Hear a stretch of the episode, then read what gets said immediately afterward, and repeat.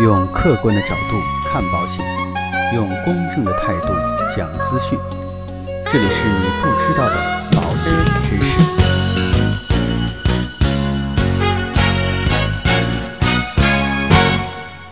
好，各位亲爱的朋友，大家好。今天呢，得到了一个非常突然的一个消息，非常六加一的主持人呢，李咏在美国与世长辞。得到这个消息啊，真的觉得非常的遗憾啊。这么著名的一个主持人，才五十岁就离开了人世，突然呢，感慨万千啊。人的一辈子真的非常的短暂，活在当下才是我们每个人应该做的。李咏呢，也是患了癌症离世的，所以呢，今天呢，我们也跟大家来聊一聊有关于重疾方面的话题，如何正确理解重疾险的确诊赔付这样的一句话。经常啊，我们也会说啊，买了重疾险啊，只要确诊了，我们就可以赔付。但是啊，实际上这样的一个说法也存在着一定的不准确性。我们一起来看一下，一份重疾的合同要想得到重疾的理赔啊，必须要符合三个条件。第一个呢，就是投保前啊，符合健康告知的要求，也就是你在投保之前，你不存在虚假的告知或者隐瞒病情的一些情况，这个呢也是合同的前提。第二个呢，得大病的这个时间已经过了合同约定的等待期。这个如果说听过我们前面的节目的朋友啊，你就知道很多的疾病类的保障产品啊，为了规避一些道德的风险，都会设定一些呃等待期、观察期这样的时间。一般情况下呢，一百八十天啊，有的保险公司呢可能是九十天或者是半年的时间啊，这是不等的。所以这样的一个患病，应该是在合同成立之后，观察期过了才能得到理赔啊，这是这样的一个约定。当然呢，第三个呢。也是最关键的一点，就是所患的这样的一个疾病，必须要达到合同约定的重疾的定义，这样呢才能得到相应的理。举个例子，比如说我们常见的这个脑中风，每年的发病率大概是在二百五十万，存活者呢大概有四分之三的人丧失了劳动能力，而更多的人呢是因为这样的一个疾病猝死了。在临床上呢，血管阻塞引起的缺血性脑中风，我们又把它叫做脑梗塞，占脑中风的百分之七十。到百分之八十，而脑梗的猝死啊，占脑血管疾病猝死事件的百分之八十左右。在重疾险当中呢，对于脑中风的定义啊是这样的：因脑血管的突发疾病引起脑血管出血、栓塞或者梗塞，并导致神经系统的永久性功能障碍。神经系统的永久性功能障碍是指疾病确诊一百八十天以后，仍然遗留以下一种或者一种以上的障碍。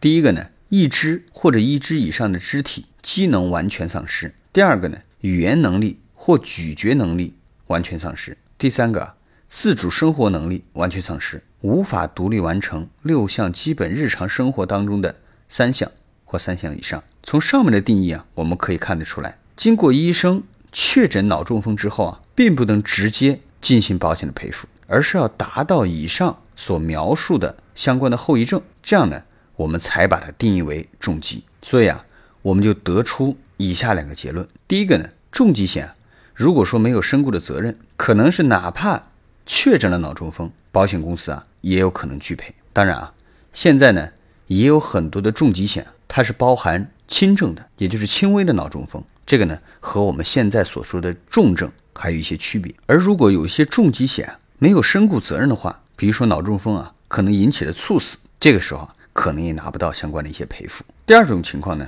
可能发生了脑中风，但是呢，后期啊，因为积极的治疗，所以呢，后遗症相对来讲比较少，这种呢，也就达不到最后重症所规定的一些必要的条件，所以呢，也得不到重症的相关的赔付。所以跟大家举这样的一个案例啊，就是想告诉大家一个很简单的道理：第一个呢，购买重疾险最好大家能够选择有身故保障的。相关的产品，这样才能保证啊，你所购买的一些保险能够在发生一些突发状况的时候啊，能够起到保障的作用。第二个呀，一定不要单纯的去购买仅仅只保重疾的这类的产品，我们还要关注到重疾的种类啊，以及它的理赔的相关的条件，再加上呢轻症的种类啊，这点也非常的重要，因为现在很多的这种医学的这种治疗手段比较发达，原来看上去。非常严重的一些疾病，现在呢都可以采取这种微创的手术，很便捷的方法，快速的治愈。所以啊，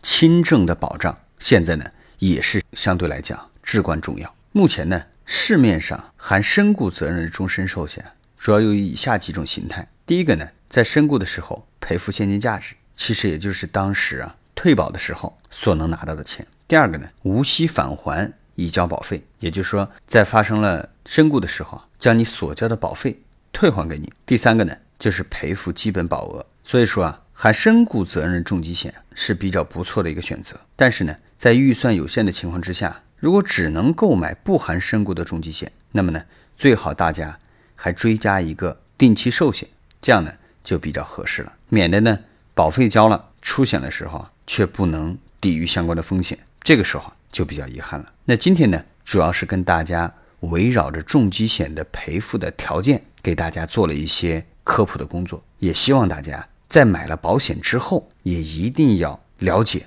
啊，我这个保险保的是什么，在什么时候能够予以理赔，做到明明白白买保险。那今天的这样的一个节目啊，到这里就告一段落。如果说您觉得今天的节目对您有所帮助，欢迎您点击订阅按钮来持续关注我们的节目。让我们下期再见。